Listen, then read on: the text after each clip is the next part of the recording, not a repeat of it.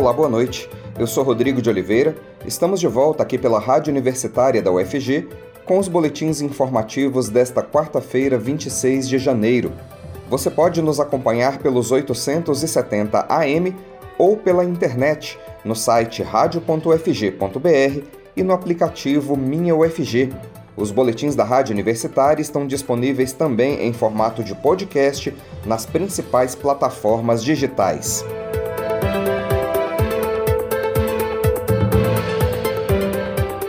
Goiás tem 82% de ocupação das UTIs Covid para adultos. Os dados constam do boletim do Observatório Covid da Fundação Oswaldo Cruz, divulgado hoje. Os pesquisadores da Fiocruz ressaltam que a rede pública de saúde está pressionada pela demanda de leitos de UTI para adultos contaminados com coronavírus. O quadro, segundo a Fiocruz, tende a ficar mais complicado a cada dia, já que seis estados e o Distrito Federal estão com mais de 80% das UTIs ocupadas. O Distrito Federal tem no momento a pior situação do país, com 98% dos leitos de UTI destinados a pacientes com Covid ocupados. O Rio Grande do Norte tem 83%, Goiás e Piauí têm 82%, Pernambuco 81% e o Espírito Santo e o Mato Grosso do Sul 80%. Na nota técnica, os estudiosos disseram que a situação está nitidamente piorando em todo o país, embora o avanço da vacinação ajude a desenhar um quadro diferente do de outros momentos mais críticos da pandemia. Em entrevista ao jornal O Globo, a intensivista e cardiologista Ludmila Ajar, que foi cotada para assumir o Ministério da Saúde no ano passado, disse que as UTIs estão atualmente só com casos de Covid entre os não vacinados e que os imunizados dificilmente passam do atendimento ambulatorial.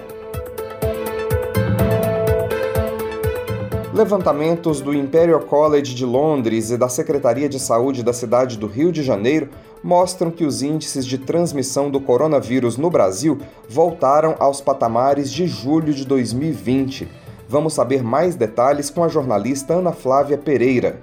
Essa semana, o índice de transmissão do coronavírus no Brasil voltou aos patamares de julho de 2020. Segundo o Imperial College de Londres, enquanto na semana passada esse índice havia ficado em 1,35, essa semana já passou a 1,78. Isso significa que cada 100 pessoas contaminadas transmitem o coronavírus a outras 178 pessoas.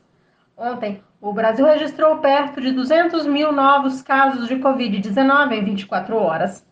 Nos últimos sete dias, a média móvel de casos está próxima de 160 mil, a maior marca registrada até aqui e o oitavo recorde seguido. O país também registrou 489 mortes pela Covid nas últimas 24 horas, com a média móvel de mortes nos últimos sete dias chegando a 332 a maior registrada desde 28 de outubro do ano passado. E no Rio de Janeiro, o levantamento realizado pela Secretaria de Saúde da capital mostra que idosos não vacinados ou com vacinação incompleta para a Covid-19 têm chances 27 vezes maior de morrer que aqueles com esquema vacinal completo. Segundo o documento, entre os idosos que receberam a dose de reforço, houve 2,9 mortes a cada 100 mil habitantes na cidade do Rio de Janeiro, entre dezembro de 2021 e janeiro deste ano. Já entre os idosos que receberam duas doses ou dose única sem uma dose de reforço, a taxa de vítimas sobe para 16,2 a cada 100 mil habitantes e chega a 78 mortes por 100 mil habitantes quando são considerados aqueles que não receberam nenhuma dose ou não chegaram à segunda dose da vacina contra a Covid.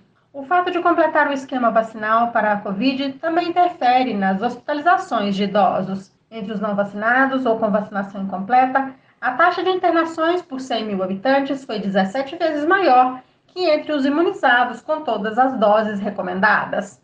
O boletim da Secretaria de Saúde da cidade do Rio de Janeiro também mostra que entre dezembro de 2021 e janeiro de 2022 não foi registrada nenhuma morte entre pessoas de 12 a 59 anos que estavam com esquema de vacinação completo. Já entre os não vacinados ou com imunização incompleta, a mortalidade foi de 1,8 vítima a cada 100 mil habitantes. Ana Flávia Pereira, para a Rádio Universitária. Estudo do Instituto da Criança do Hospital das Clínicas de São Paulo mostra que 43% das crianças sofrem efeitos da Covid meses após a infecção. A conclusão dos pesquisadores da USP, Universidade de São Paulo, reforça a necessidade de vacinação desse grupo como medida preventiva e de acompanhamento dos infectados por um período maior. Ela se soma a um conjunto de evidências que tem demonstrado que, assim como os adultos, o público infanto-juvenil também pode sofrer os efeitos da chamada Covid longa, entre os mais sérios miocardite e diabetes.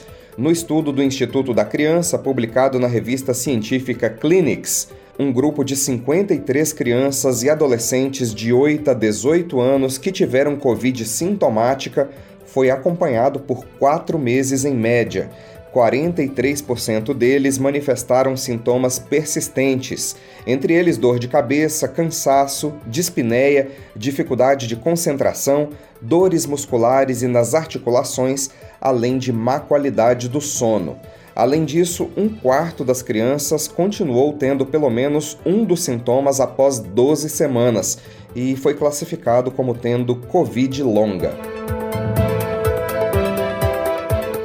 Secretário de Saúde de Goiás, Ismael Alexandrino, se posiciona contrário à restrição de atividades, mesmo com o avanço da pandemia. Para ele, o controle rigoroso de locais fechados com atestado de vacinação e testagem seria mais eficaz no momento. Sobre esse assunto, vamos ouvir a jornalista Maria Cristina Furtado. O secretário de Saúde de Goiás, Ismael Alexandrino, aproveitou a última reunião com colegas de pastas municipais de saúde para se posicionar a favor de um controle rigoroso de circulação de pessoas em locais fechados, em vez de medidas restritivas de funcionamento de atividades econômicas ou de circulação de pessoas, como forma de conter o avanço do coronavírus nos momentos mais críticos da pandemia. Ismael defende que as restrições sejam apenas para os eventos e atividades nas quais seja impossível controle sobre a circulação de pessoas, como o carnaval de rua, ou mesmo nos casos em que o organizador do evento não consiga dar garantias desse controle. Para ele, chegou o momento de se pensar o enfrentamento à Covid-19 para além da análise meramente sanitária. O posicionamento foi dado durante a abertura da primeira reunião em 2022 do Comitê Intergestores Bipartite do Estado de Goiás, formado por representantes da Secretaria Estadual, do Conselho dos Secretários Municipais de Saúde de Goiás, e das pastas municipais de saúde. Ao explicar sobre a sua preferência no combate ao coronavírus, Ismael argumentou que numa festa com muitas pessoas não há motivo para preocupação se os organizadores garantirem que todas estão vacinadas e testadas, e chamou o realizador de um evento com este nível de segurança de agente do SUS.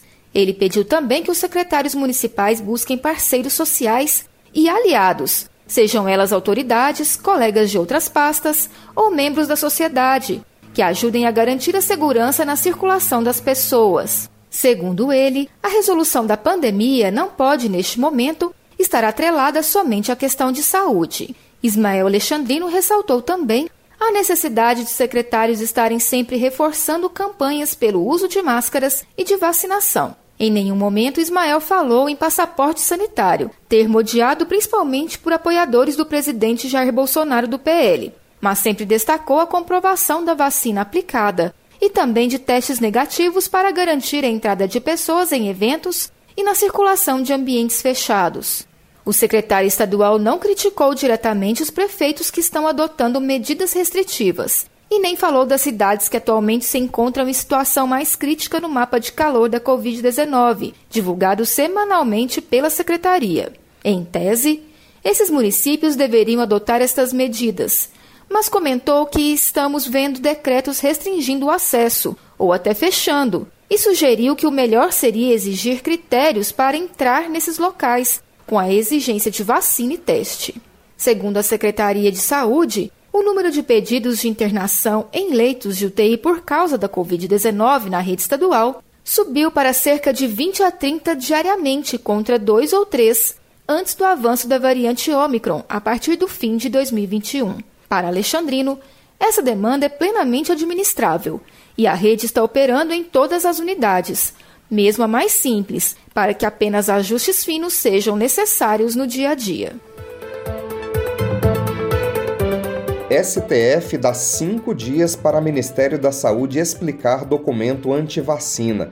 A ministra Rosa Weber, do Supremo Tribunal Federal, determinou um prazo de cinco dias para o secretário Hélio Angotti Neto, responsável pela área de Ciência, Tecnologia, Inovação e Insumos Estratégicos do Ministério da Saúde, explicar a nota técnica que contraria as vacinas e a ciência contrariando a OMS, Organização Mundial da Saúde, e toda a comunidade científica internacional, a secretaria coordenada por Angotti soltou nota afirmando que as vacinas não têm demonstração de segurança.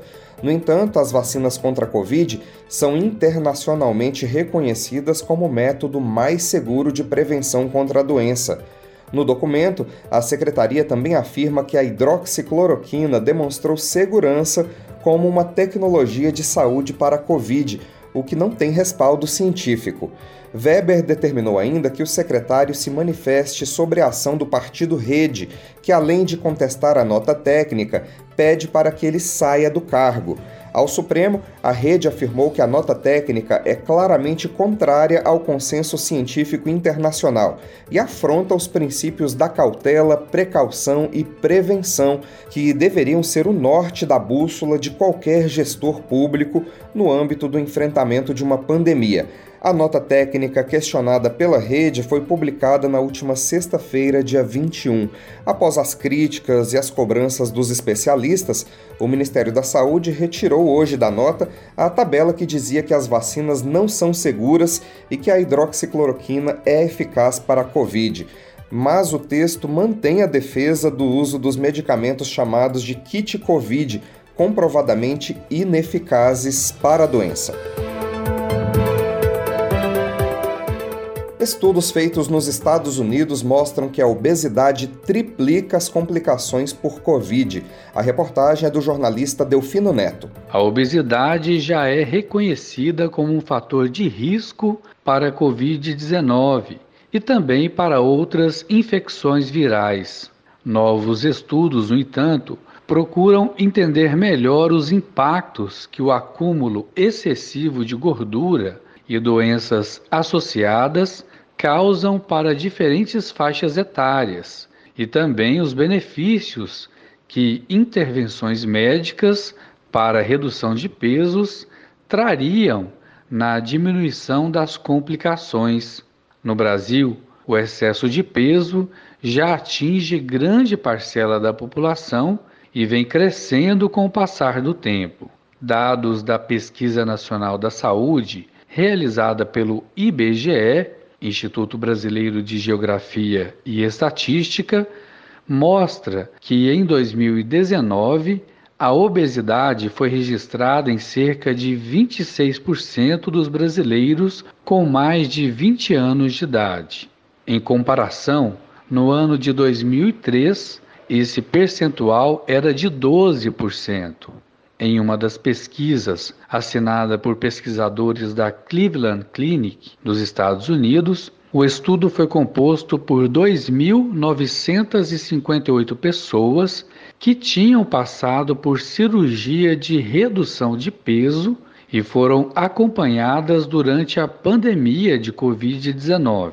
Além desses, havia o grupo de controle, composto por mais de 8 mil indivíduos que eram obesos e não tinham passado pela cirurgia. A intenção da pesquisa era comparar os dois grupos para entender se a intervenção cirúrgica para redução de peso poderia diminuir os riscos do coronavírus. Os pesquisadores centraram suas análises em quatro pontos: 1. Um, resultado positivo para Covid, 2. Hospitalizações, 3. Necessidade de oxigenação suplementar e 4. Situações graves da doença, como internações em UTI, ventilações mecânicas ou morte.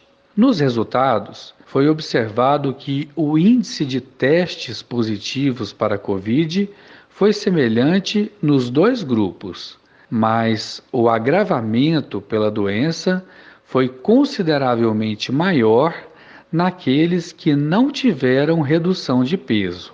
Os desfechos mais graves, como internação em UTI, necessidade de uso de ventilação mecânica e morte, atingiram três vezes mais o grupo de controle, formado por indivíduos obesos que não tinham passado por cirurgia.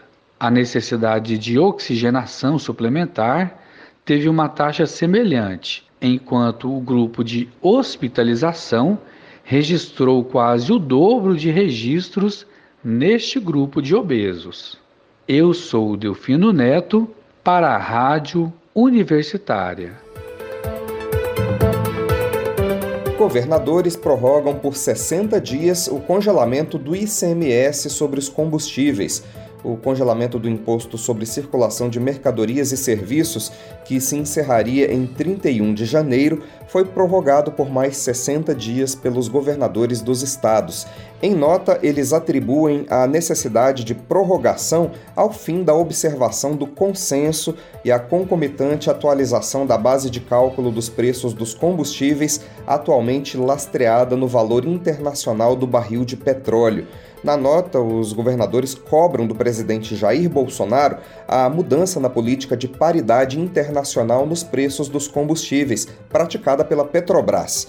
O documento diz ainda que essa decisão será tomada até que soluções estruturais para a estabilização dos preços desses insumos sejam estabelecidas os governadores congelaram o valor do ICMS em novembro do ano passado, a princípio por um prazo de 90 dias que venceria no final desse mês. A ideia inicial era pressionar Bolsonaro a tomar medidas para baixar os combustíveis, mostrando que os estados estavam fazendo a sua parte.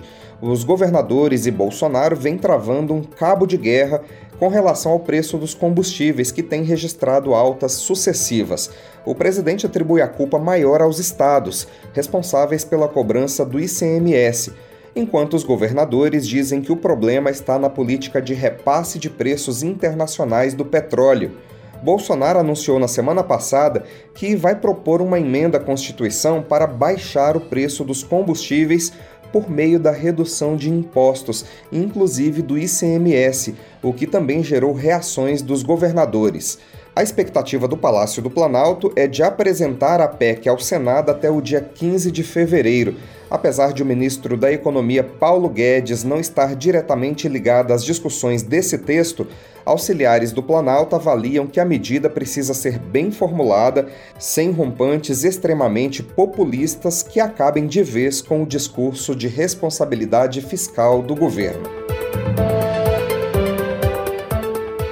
E um voo com 211 brasileiros deportados dos Estados Unidos, vindo do Arizona, chegou no início da tarde desta quarta-feira ao Aeroporto Internacional de Belo Horizonte, em Minas Gerais. Dentre os passageiros estão 90 menores de idade, incluindo crianças de até 10 anos.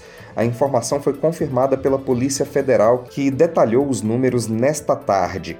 Esse é o maior número de deportados em um único voo com destino ao Brasil desde 2019.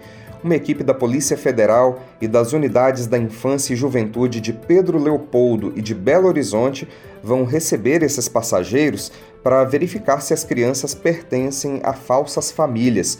Todos vão passar por uma triagem para comprovar paternidade e maternidade. A suspeita é de que pode haver casos de tráfico de menores entre as crianças deportadas. A Polícia Federal disse que vai apurar como as crianças saíram do Brasil e verificar as condições às quais esses menores foram submetidos durante o processo. Prefeitura de Goiânia publica novo edital de chamamento do processo seletivo para substituição de profissionais da educação. O edital convoca candidatos aprovados no último concurso para substituição temporária de servidores efetivos da Secretaria Municipal de Educação. A substituição é necessária devido ao grande número de atestados médicos por conta da pandemia, além de outros afastamentos legais. os profissionais convocados vão reforçar o quadro de servidores nas unidades de ensino de Goiânia, que retomaram as atividades presenciais na última semana. Entre os novos servidores temporários convocados estão auxiliares de atividades educativas e agentes de apoio educacional, pedagogos e professores de artes visuais, história, geografia, ciências, português, inglês, matemática, educação física e intérprete de Libras. A pasta informou que em menos de 10 dias, 1.840 profissionais de educação aprovados no último processo seletivo passaram a integrar o quadro de servidores. Uma primeira convocação foi feita no dia 17 de janeiro e uma segunda no dia 19. Com esta terceira chamada, o número de candidatos convocados deve ultrapassar os 3 mil. Os candidatos convocados devem comparecer às coordenadorias regionais de educação até sexta-feira, dia 28, para apresentar a documentação necessária e confirmar as informações fornecidas durante o processo de inscrição.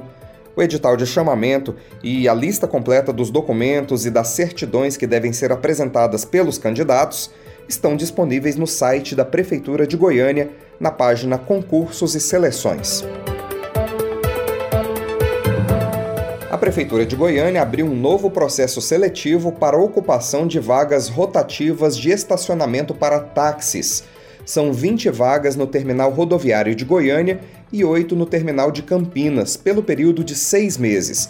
De acordo com o edital disponível no site da Prefeitura, poderão concorrer motoristas profissionais autônomos, pessoas físicas, proprietários de veículos licenciados como permissionário do serviço de táxi do município e em situação regular com a Secretaria Municipal de Mobilidade. O secretário executivo da pasta, Ciro Meirelles, explica que os interessados deverão cumprir as exigências contidas no edital.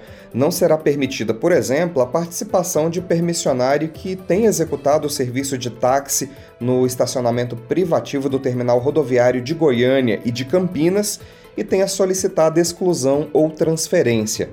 Permissionários já selecionados em processo seletivo anterior também poderão participar. Os candidatos devem entregar a documentação necessária até o dia 10 de fevereiro na Gerência de Gestão e Controle de Transporte Municipal da Secretaria, que fica na BR 153, número 703, no setor Alto da Glória. Aparecida de Goiânia inicia cadastro de famílias para regularização fundiária no setor Independência Mansões. Mais informações com o jornalista Delfino Neto. O cadastro socioeconômico das famílias para fim de regularização fundiária no setor Independência Mansões e bairros adjacentes começa nesta quarta-feira em Aparecida de Goiânia. As famílias com renda de até cinco salários mínimos serão beneficiados com concessão de títulos definitivos de propriedade conforme lei federal. O processo de inscrição segue por 30 dias na Escola Municipal de Educação Integral Wilsonina de Fátima. O atendimento presencial funciona de segunda a sábado, das 8 da manhã às 5 e meia da tarde e será feito por agendamento para evitar aglomeração de pessoas. Interessados podem agendar via WhatsApp pelo telefone 62 3545 6053.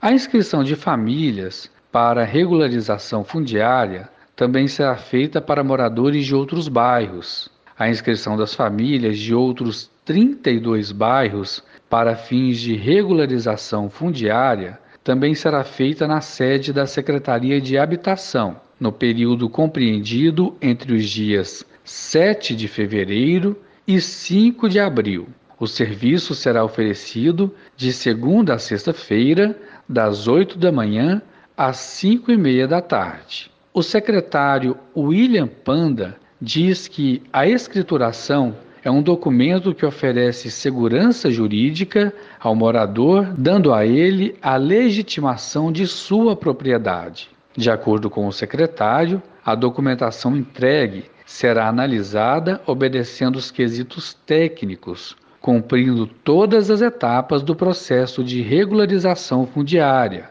sendo escriturados apenas aqueles que preencherem os requisitos legais. Os documentos necessários para se cadastrar e receber o benefício são cópia de notificação, RG do cônjuge, se houver, CPF também do cônjuge, se houver, carteira de trabalho, comprovante de renda, averbação de divórcio, se houver, título de eleitor do cônjuge, se houver. Eu sou Delfino Neto para a Rádio Universitária. UFG, IFG e IF Goiano estão com inscrições abertas para a Feira Agroecológica, realizada mensalmente nos campos das três instituições. Quem tem mais detalhes sobre o evento e sobre as inscrições é a repórter estagiária Ana Clara Marques. Vamos ouvi-la. Agricultores familiares podem se inscrever para a Feira Interinstitucional Agroecológica até o dia 10 de fevereiro. As feiras são realizadas mensalmente desde 2019 a partir de uma parceria entre a UFG, Universidade Federal de Goiás, o IFG, Instituto Federal de Goiás, e o IF Goiano, Instituto Federal Goiano. Em 2022, as feiras serão realizadas de março a junho e de agosto a dezembro, das 8 horas da manhã às 5 horas da tarde. Na UFG, as feiras acontecerão nas primeiras quartas-feiras de cada mês, nos campos Samambaia e Colemar Natal e Silva. No IFG e no IF Goiano, as feiras acontecerão nas segundas quartas-feiras do mês, na reitoria do IFG, que fica no Jardim América, e na reitoria do IF Goiano, no setor sul. Entre os objetivos do projeto se destaca o protagonismo dos agricultores que fornecem os alimentos e o enfoque na soberania alimentar, cooperativismo e agricultura familiar. A feira promove a importância da alimentação saudável para a comunidade institucional e estende sua atuação a alcançar a cidade e o campo, como mediador entre esses dois espaços.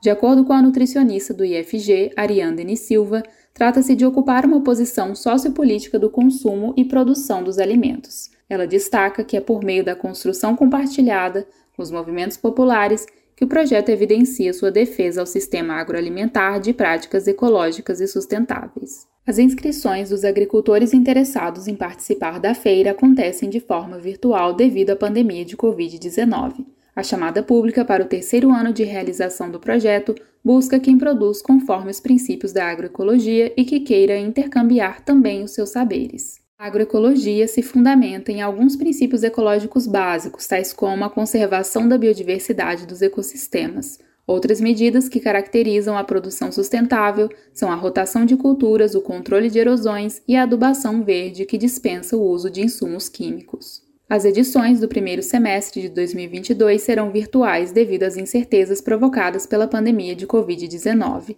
O catálogo de alimentos será disponibilizado no site da feira e os consumidores poderão efetuar a compra previamente cerca de cinco dias antes da data da entrega dos produtos. A participação é aberta a toda a população. Os alimentos são vendidos a preços acessíveis e a renda se destina aos agricultores familiares do estado de Goiás que fazem parte do projeto. O site da iniciativa pode ser acessado por meio do seguinte endereço: feiraifisgo.cestagroecologica.com.br. Nesse, que é o sítio eletrônico oficial do projeto, podem ser encontradas mais informações acerca da feira e sua equipe, além de ter acesso aos alimentos que são produzidos e os preços de cada um. Para realizar a compra, é necessário fazer o cadastro no site, montar seu pedido, efetuar o pagamento e escolher em qual das três unidades institucionais será feita a retirada. A iniciativa é organizada de forma horizontal e dialógica, a nutricionista atenta para a participação coletiva em todos os processos, desde a precificação à organização da feira. O projeto conta com lideranças do Movimento de Trabalhadores Rurais Sem Terra do assentamento de Canudos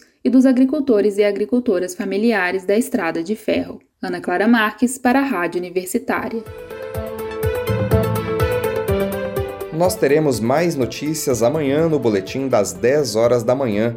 Continue acompanhando nossa programação pelos 870 AM e pela internet no site radio.ufg.br e no aplicativo Minha UFG. Nós também estamos nas redes sociais. Curta nossa página no Instagram e no Facebook. Rodrigo de Oliveira, para a Rádio Universitária.